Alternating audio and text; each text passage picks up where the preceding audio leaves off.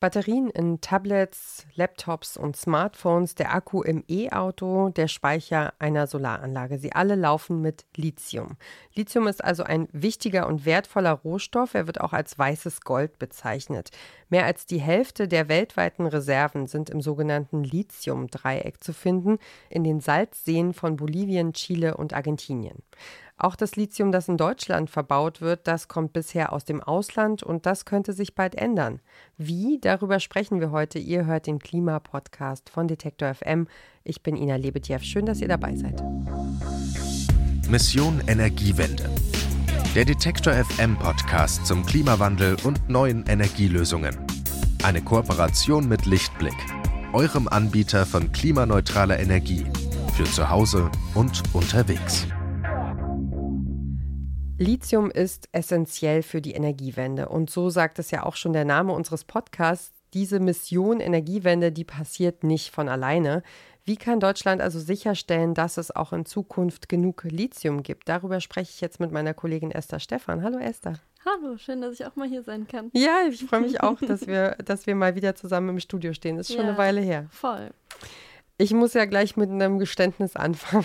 Chemie. Uiuiui ich habe das so schnell ich konnte abgewählt in der Schule.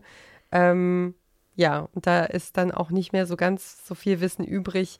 Lithium, kannst du mal sagen, was ist das überhaupt für ein Stoff, dass wir erstmal eine Basis haben? Ja, ich war, glaube ich, vor meiner Recherche auf einem ähnlichen Stand wie du. Ich habe mich da jetzt so ein bisschen reingefuchst. Also Lithium ist erstmal ein Metall. Das gibt es so überall auf der Erde. Also zum Beispiel auch im Mineralwasser, das wir so jeden Tag trinken.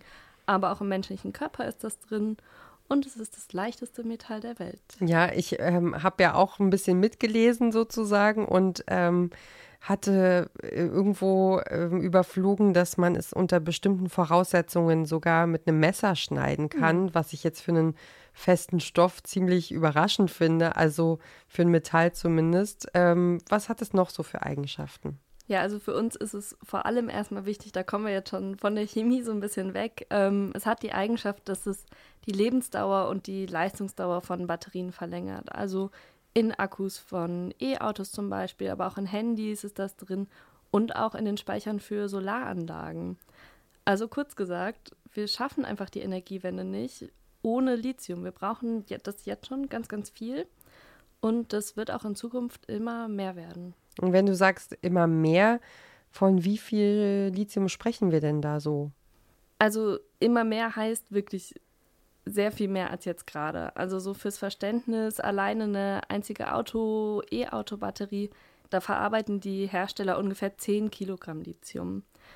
Und je mehr so große Industrienationen wie zum Beispiel China, die USA und auch verschiedene Länder in Europa auf die Elektromobilität setzen, tun wir ja hier auch, desto mehr Lithium brauchen wir einfach. 2020, da wurden weltweit rund 82.000 Tonnen Lithium gefördert.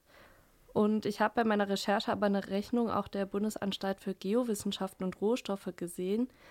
Und die rechnen für 2030, also wirklich schon in wenigen Jahren, mit einer Nachfrage von bis zu 550.000 Tonnen weltweit. Das ist das gute Siebenfache von 2020. Oh krass, das ist natürlich wirklich eine extreme Steigerung. Ne? Mhm. Aber gut, wenn man sich überlegt, was wir sozusagen alles auch, also mal abgesehen von der Elektromobilität an Devices so mit uns rumschleppen in unserem persönlichen Leben. Ja, ja, krass. Das ist, das ist echt viel. Ähm, aber wenn Lithium quasi in so vielen Sachen drin ist, äh, wie wird, wie und wo wird es denn jetzt überhaupt abgebaut? Wie funktioniert das? Genau, also das kommt ja wirklich überall auf der Erde vor. Ähm, momentan kommt ein Großteil unseres Lithiums, das wir hier in Deutschland benutzen, verbauen, aus Australien. Das sind gute 60 Prozent. Das wird da ganz klassisch in so Steinbrüchen abgebaut. Du kennst aber vielleicht auch diese Bilder von so ganz bunten Lithiumfeldern in der Atacama-Wüste in Chile. Ich habe zur Vorsicht nochmal ein Bild davon in den Online-Artikel zum Podcast gepackt. Da kann man sich das auf jeden Fall auch nochmal anschauen. Ja, das sieht echt beeindruckend aus, ne? Ja. Also hat natürlich auch so eine Schönheit irgendwie, ne? Mhm. Mit genau, in dieser hellen Landschaft und diese grünen Felder, das ist ähm, echt ganz interessant, ja das funktioniert da so ganz runtergebrochen ein bisschen ähnlich wie in der Salzgewinnung. Da gibt es ja auch diese Felder. Und ich stecke, wir haben gerade am Anfang schon mal gesagt, auch in diesen Prozessen nicht so richtig drin. Deswegen habe ich jemanden kontaktiert, der sich damit auskennt, und das ist Valentin Goldberg. Er ist Geologe am Karlsruher Institut für Technologie und er hat mir das nochmal genauer erklärt. Schon mal vorab, ich habe ihn in seinem Büro erreicht und da war es am Anfang ein bisschen laut im Hintergrund. Das gibt sich aber im Laufe unseres Gesprächs. Jedenfalls Valentin Goldberg hat mir dann erklärt, wie die Lithiumgewinnung zum Beispiel in Chile funktioniert. Da wird lithiumreiches, oberflächennahes Wasser unter diesen Salzseen an die Oberfläche gepumpt. Das Wasser hat schon eine relativ hohe Lithiumkonzentration, aber dann nutzt man die Energie der Sonne, um quasi das Ganze aufzukonzentrieren, indem man das Wasser verdunsten lässt, weil Wasser geht raus und damit steigt natürlich der relative Lithiumgehalt. Was man dann eben sieht in diesen bunten Becken, ist, dass man unterschiedliche Stoffe abscheidet. Weil sobald wir das Wasser aufkonzentrieren, übersättigen unterschiedliche Mineralgruppen. Das heißt, man versucht quasi selektiv unterschiedliche Minerale auszufällen. Das sieht man dann an diesen Farben. Und wenn quasi eine Mineralgruppe aufgrund von einer Konzentration ausgefallen ist, pumpt man das restliche Wasser in ein neues Becken, konzentriert dort weiter auf, lässt wieder ungewollte Minerale ausfallen, pumpt sein nächstes Becken und steigert so den relativen Lithiumgehalt, bis man dann zum Schluss eine sehr konzentrierte Lithiumlösung hat, die man dann in quasi einer Fabrik für Batteriequalität dann weiter verfeinern lässt. Ja, also Chile und Australien, das ist natürlich äh, super weit weg. Ähm, da ploppt bei mir natürlich sofort der Gedanke um irgendwie Transport und äh, Klimafreundlichkeit auf. Wie steht es denn damit? Genau, also das ist ganz klar eins der Probleme, die wir hier haben. Also wir brauchen Unmengen Lithium wir bekommen das im Moment wirklich nur vom anderen Ende der Welt. Also ich hatte schon gesagt, 60 Prozent kommen aus Australien. Und das ist natürlich eine Krux, ne? wenn wir das Material, mit dem wir hier jetzt sagen, wir wollen die Klimakrise aufhalten, das Material dafür schaffen wir aber erstmal rund um den Globus. Das andere Problem ist natürlich, dass wir auch gar nicht kontrollieren können, unter welchen Bedingungen Lithium dort gewonnen wird. Also zum einen inwiefern greift die Gewinnung vor Ort eigentlich in die Natur ein, aber eben auch, wie sind eigentlich die Arbeitsbedingungen dort. Ja, ist auf jeden Fall so eine ganz zynische Situation. Ne? Also wir wollen dem Klima helfen und damit machen wir erstmal einen großen Aufriss, der, ja, der, der wahrscheinlich eher kontraproduktiv aussieht im Moment. Du hast gesagt, es gibt so verschiedene Probleme. Kannst du mal anreißen, wo die genau liegen, in welchen Bereichen? Also wenn wir jetzt zum Beispiel nach Chile und Argentinien schauen, dann wird zum Beispiel das Lithium dort gewonnen und dabei wird Grundwasser genutzt. Das ist eine Wüstenregion. Das ist einer der trockensten Orte der Erde. Und da gehen bisher wirklich einfach Milliarden Liter Wasser verloren. In Chile gibt es seit dem Frühjahr eine nationale Lithiumstrategie. Da geht es dann auch darum, Verfahren zu nutzen, die das Salzwasser bei der Lithiumgewinnung nicht mehr einfach verdampfen lassen, aber momentan funktioniert das noch so. Genau, also du hattest ja diese Bilder beschrieben. Genau. Also eine Wüstenlandschaft, so große, äh, so große Absch abgetrennte Abschnitte mit Feldern und die sind halt komplett der Sonne ausgesetzt und darum geht es ja auch. Genau, das genau. wird einfach verdampft, ja. Okay. Ich, hab, äh, ich hatte auch gelesen, dass sich der Lithiumabbau auch auf die Menschen in dieser Region auswirkt. Genau, in der Region, da leben verschiedene indigene Gemeinschaften, die Kollers zum Beispiel und die fürchten jetzt um ihre Lebensgrundlage. Die Kollers, die leben von Kunsthandwerk und von der Lamazucht. Und es ist jetzt nicht nur so, dass die Tiere durch eben diese großen Maschinen, den Krach und den Staub, den es dort gibt, von ihren Wasserstellen vertrieben werden.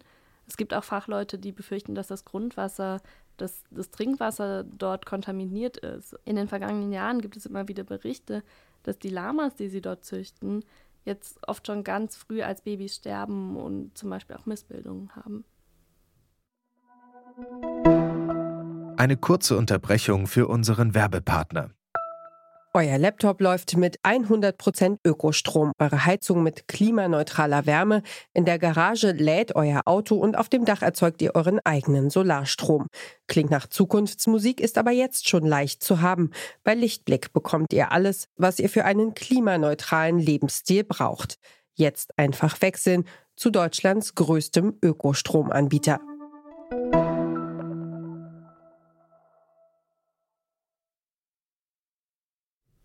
Jetzt hatten wir ja gesagt, dass wir in dieser Podcast-Folge mal gucken wollen, wie sich an der Art, wie Lithium beschafft wird, etwas ändern kann. Ich habe ja, hab da ja auch schon mal rausgehört, dass es ganz unterschiedliche Methoden gibt, an Lithium zu kommen, richtig?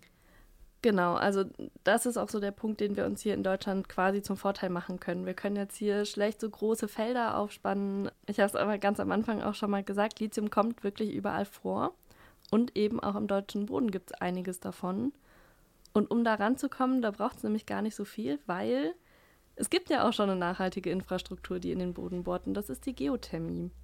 Dazu ein ganz kurzer Exkurs. Das funktioniert so, die Geothermie, dass man ein Loch ganz simpel tief in den Boden bohrt, bis man dort auf warmes Wasser trifft. Und dieses warme Wasser pumpt man dann mit einer dieser ganz viel besprochenen Wärmepumpen zum Beispiel nach oben und greift sich dann die Wärme ab, um zum Beispiel ein Haus zu wärmen.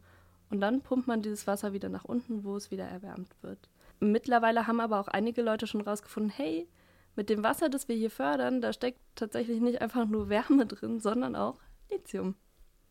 Das ist eigentlich die, die schöne oder die elegante Sache an dieser geothermischen Lösung. Weil die Idee sieht vor, dass wir eben die geothermische Infrastruktur nutzen. Das heißt, wir haben zwei Bohrungen oder mehrere Bohrungen, die in Schichten von 3000 bis 5000 Meter Tiefe gehen. Und da zapfen wir quasi dort dann diese tiefen Wässer an. Das heißt, wir haben quasi an oberflächlichem Einfluss eigentlich dann nur so ein Geothermiekraftwerk. Das ist relativ unspektakulär, da sieht man nicht viel und hat eine Art Mikro invasiven Bergbau, der einfach nur über diese, diese Bohrungen erschlossen ist. Und damit haben wir relativ hohe Mengen, die einfach über Fließraten zirkuliert werden und haben eben den Vorteil, dass wir im Vergleich zu diesen Salzbecken oder auch zum Bergbau einmal keine großen Einflüsse auf der Oberfläche haben. Gleichermaßen haben diese Wässer natürlich den Vorteil, dass sie sehr heiß sind und man damit Strom und Wärme produziert. Das heißt, man braucht im Vergleich zu den anderen Bergbauarten keine externe Energie mehr, sondern das Wasser und die Rohstoffwelle bringt quasi die Energie schon mit. Das heißt, wir hätten im Vergleich zu den anderen Abbauen den Vorteil, dass wir keine großen ähm, oberflächlichen Eingriffe hätten. Wir hätten keinen so großen Energiebedarf von extern, weil wir auch selber damit Energie produzieren können. Und haben dazu natürlich den, den Standortvorteil, sage ich jetzt mal, dass wir das Lithium nicht einmal von Chile oder Australien nach Europa transportieren müssen, sondern haben sehr kurze Lieferketten und natürlich die deutschen ähm, Arbeits- und Umweltstandards. Und das sind natürlich alles relativ große Vorteile, zumindest für den, für den Standort Deutschland bzw. Europa. Und könnten wir damit das ganze Lithium fördern, das wir in Europa oder zumindest in Deutschland brauchen für die Produktion all dieser Batterien? Na, erstmal natürlich noch nicht. Also Valentin Goldberg und sein Team, die haben sich in verschiedenen Studien mal angeschaut, wie viel Lithium man erstmal aus den aktuell schon bestehenden Geothermieanlagen fördern könnte. Also wirklich nur das, was es jetzt gerade schon gibt an Anlagen. Mhm. Und damit käme man dann aber immerhin auf bis zu 12 Prozent dessen, was wir so in Deutschland brauchen. Einen kleinen Dämpfer gibt es da noch. Die Geräte, mit denen man das Lithium aus dem Thermalwasser rausziehen kann, die sind noch nicht so auf dem Markt. Valentin Goldberg hat aber davon gesprochen, dass er davon ausgeht, dass wir bis Ende des Jahrzehnts schon einiges an Lithium, das wir hier brauchen, auch aus Deutschland kommen könnte. Allerdings, diese 12 Prozent, die könnten dann auch wirklich in dem Moment, wo es diese Anlagen gibt, auch ganz schnell überschritten werden, weil in Zukunft wollen wir in Deutschland ja viel mehr Wärmepumpen haben. Damit würden auch mehr Geothermieanlagen gebaut werden. Und mit jeder einzelnen Bohrung, die man dann anstellt, um eine Geothermieanlage zu installieren, kommt dann in der Theorie natürlich auch nochmal eine Möglichkeit dazu, mehr Lithium zu fördern. Also dieser niedrige Bedarf, das wäre quasi das, was initial möglich wäre. Nur mit den Kraftwerken, die aktuell schon laufen. Mit jedem weiteren Kraftwerk, das zeigt jetzt unsere neue Studie, könnten wir bis zu drei Prozent zusätzlich produzieren. Das heißt, wenn man quasi jetzt sagt, okay, wir statten jetzt die Kraftwerke, die aktuell schon laufen, mit einer Extraktion aus, machen währenddessen noch einen weiteren Ausbau der Geothermie, was ja sowieso geplant ist für die ähm, Wärme- und Stromproduktion, dann kann es auch wirklich in höheren Bereich gehen, also dass man auch sich einer quasi größeren eigenen Marktdeckung nähert. Okay, ähm, was ich dir noch nicht verraten habe und was auch die Leute, die uns zuhören, nicht wissen, wir haben eigentlich längst eine eigene Folge zu einem spannenden Geothermie-Projekt geplant und machen wollen, aber das hat leider noch nicht so geklappt, wie wir uns das vorstellen. Mal sehen, ob wir da bald mehr Infos mhm. dazu haben. Äh, aber sag doch noch mal bitte kurz, äh, wie sehr wirken sich denn solche Geothermiebohrungen auf die Umwelt aus? Also tatsächlich auch vor allem im Vergleich zu dem, was in Chile abgeht, sind die Auswirkungen relativ unproblematisch. Also ich habe während meiner Recherche bin ich da auf einzelne Berichte gestoßen, in denen Leute, die in der Nähe von solchen Geothermieanlagen leben, gesagt haben, dass sie halt Sorge davor haben, dass es zu Erdbeben kommen könnte. Aber Valentin Goldberg konnte mich da auch schon beruhigen. Genau, also diese Angst, die kommt daher, dass das in der Vergangenheit bei unterschiedlichen Projekten aufgetreten ist. Der Punkt ist, dass wir eben, um Energie zu produzieren, fördern wir große Mengen Wasser aus dem Untergrund und damit wir quasi ein geschlossenes System haben, reinjizieren wir das Wasser auch wieder in den Untergrund. Und dadurch verändern sich die Spannungsverhältnisse im Untergrund rund um die Injektionsbohrung und das kann, wenn man ein Geothermiekraftwerk quasi falsch betreibt, dann äh, Spannungen lösen, sage ich jetzt mal, und damit ähm, Erdbeben auslösen. Der Punkt ist aber, dass es quasi keine Blackbox oder das ist kein unbekannter Prozess, sondern man hat es sehr gut beobachtet in den vergangenen Fällen und hat eben mit neuen Explorationsmethoden da die Möglichkeit, diese Reservoiranbindung zu verbessern. Und gleichzeitig ist es mittlerweile State of the Art, dass man eigentlich ein sehr, sehr feines seismisches Messnetz rund um diese Kraftwerke macht, weshalb man eigentlich heutzutage schon sehr früh sieht, bevor sich so eine Spannung aufbaut und dann eben die ähm, Produktionsbedingungen ändert, also die Fließrate runterfährt und damit gar nicht so hohe Spannungen aufkommen lässt. Und das funktioniert auch seit Jahrzehnten erfolgreich. Also es gibt Kraftwerke wie Bruchsal, Insheim, Rittershofen in Frankreich, die seit zehn Jahren komplett schadensfall laufen und dass es dort irgendwie Zwischenfälle gibt. Das heißt, Sie würden sagen, wer da jetzt in unmittelbarer Umgebung zu so einem Kraftwerk wohnt, muss sich gar keine Sorgen machen. Nee, also man muss sich keine Sorgen machen. Es bleibt natürlich immer ein Restrisiko und das ist einfach der Fall, aber das hat man auch bei jeder Energieform. Aber man kann das heutzutage, das Risiko, sehr, sehr minimieren und man muss da irgendwie eine, so eine Kosten-Nutzen-Abwägung machen, weil wir haben eigentlich einen enormen Vorteil, dass wir mit Geothermie eine grundlastfähige erneuerbare Energie haben, was quasi weder Wind noch Solar liefern kann, hätten noch die Perspektive auf Rohstoffe und das sind einfach enorm große Vorteile, die quasi im Verhältnis zu einem relativ geringen Risiko stehen. Wenn wir über Nachhaltigkeit sprechen, dann sprechen wir auch immer darüber, dass wir über die Endlichkeit von Ressourcen natürlich nachdenken müssen. Wie ist es denn da beim Lithium? Ja, das ist da ganz genauso. Also natürlich können wir nirgendwo auf der Welt Lithium ohne Ende abbauen, das ist ja klar. Aber es ist eben überall so, das hat mir Valentin Goldberg dann im Interview auch nochmal in Erinnerung gerufen. Das ist nicht nur in Deutschland so. Ja, also das stimmt natürlich. Ich meine, kein Rohstoff, keine Energieform kommt ohne ihren Preis oder ihre Risiken. Und das ist einfach etwas, das vergisst man in Deutschland gerne, weil man sich irgendwie die Regierung sich in den letzten Jahren angewöhnt hat, dass man wenig selber produzieren muss, sondern alles auf dem Weltmarkt einkaufen kann. Da hat man so ein bisschen den Bezug verloren. Tatsächlich kann man so eine Geothermieanlage auch nicht einfach mit zum Beispiel der Erdölförderung vergleichen, wo es einfach nur ein, so eine Blase gibt, aus der dann das Erdöl abgepumpt wird. Bei dem Lithium sieht es so aus, dass wir das eben einmal modelliert haben und da sehen wir auch, dass über die Produktion die Lithiumkonzentration abnimmt in dem Reservoir, beziehungsweise in diesem Einzugsbereich. Und zwar um einen Wert von 30 bis 50 Prozent innerhalb von zehn Jahren.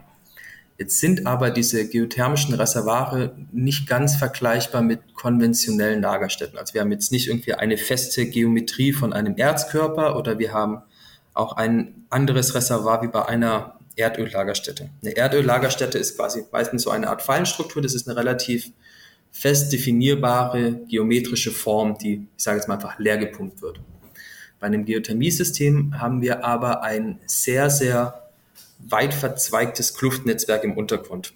Also das ist quasi keine Wasserblase, die man anpumpt, sondern man bohrt da quasi eine durchlässige Formation an, die ziemlich weit verästelt ist. Also man kann sich vielleicht so bildlich ein bisschen vorstellen wie eine Wurzel. Man hat irgendwie eine, eine dicke Wurzel im Untergrund und die ist ganz weit verzweigt und hat so kleinere Wurzeln und das ist so fein verästelt im Untergrund.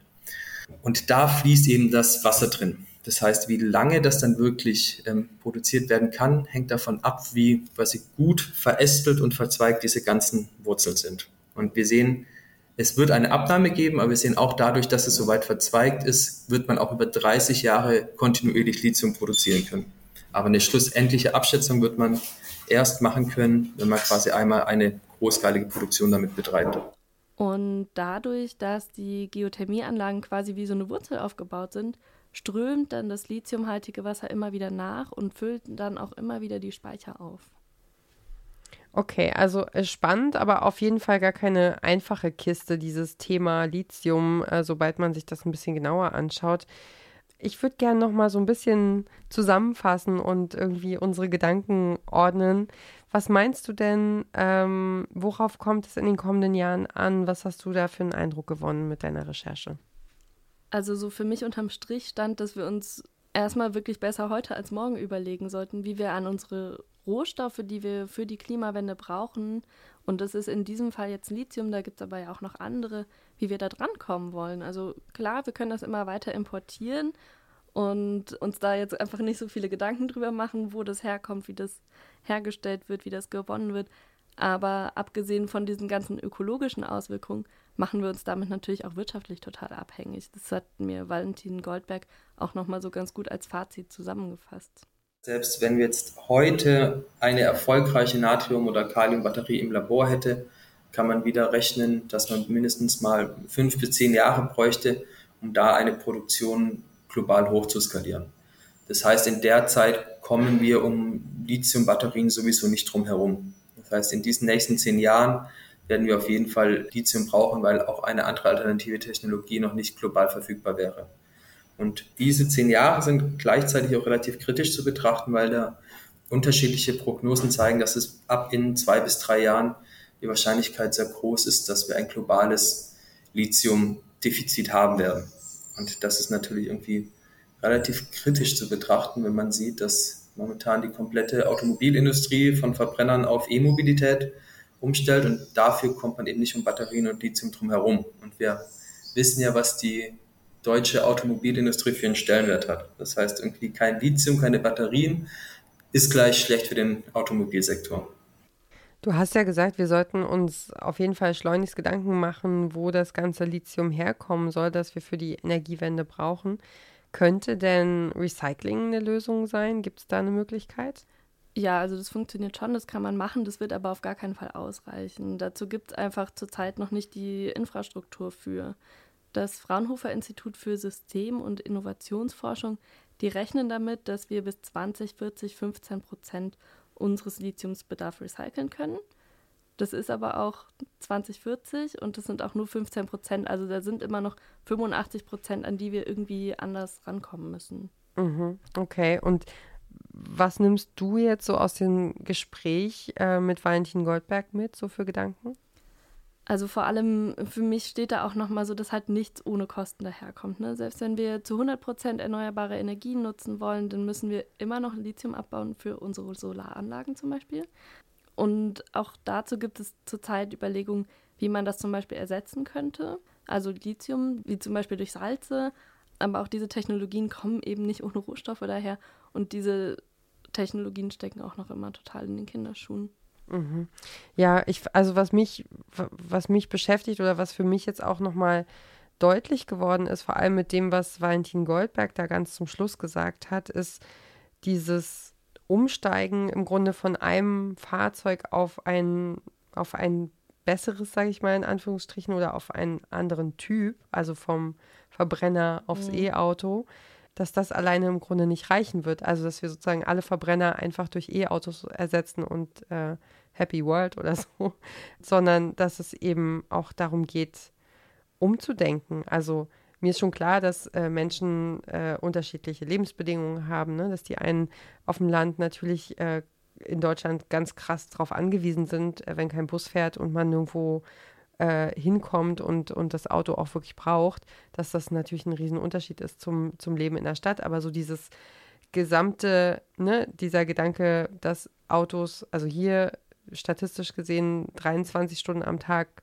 auf Parkplätzen stehen und dass man ja zum Beispiel Autos teilen kann, weniger fliegen, mit dem Zug fahren, ähm, versuchen seine, seine eigene Mobilität einfach zu, zu verändern, dass das eben auch eine Rolle spielt, dieser Switch im Kopf so. Das ist mir damit jetzt einfach nochmal so vor Augen geführt worden. Ja, voll einfach daran zu denken, dass alles, was wir nutzen, halt auch aus etwas hergestellt wird, ne? Das halt nicht hergezaubert wurde, sondern das wurde irgendwo abgebaut, ja. Ja, genau. Und das, äh, genau, dass überall eben Ressourcen, also Arbeit, Zeit, Geld, Kraft, Ressourcen drinstecken, die wir, mhm. die wir eben nutzen, verschwenden, wie auch immer, ne? Ja. Ja. Ja, also Lithium war das Thema von dieser Folge von Mission Energiewende. Es ist ein unverzichtbarer Rohstoff für die Energiewende und in Zukunft könnte dieses sogenannte weiße Gold vielleicht sogar immer mehr aus Deutschland kommen. Wie realistisch das ist, darüber hat meine Kollegin Esther Stephan mit Valentin Goldberg gesprochen. Er ist Geologe und forscht am Karlsruher Institut für Technologie dazu, wie Lithium aus Geothermie-Reservoiren gewonnen werden kann. Ich danke dir für die Recherche und für das Gespräch. Sehr gerne.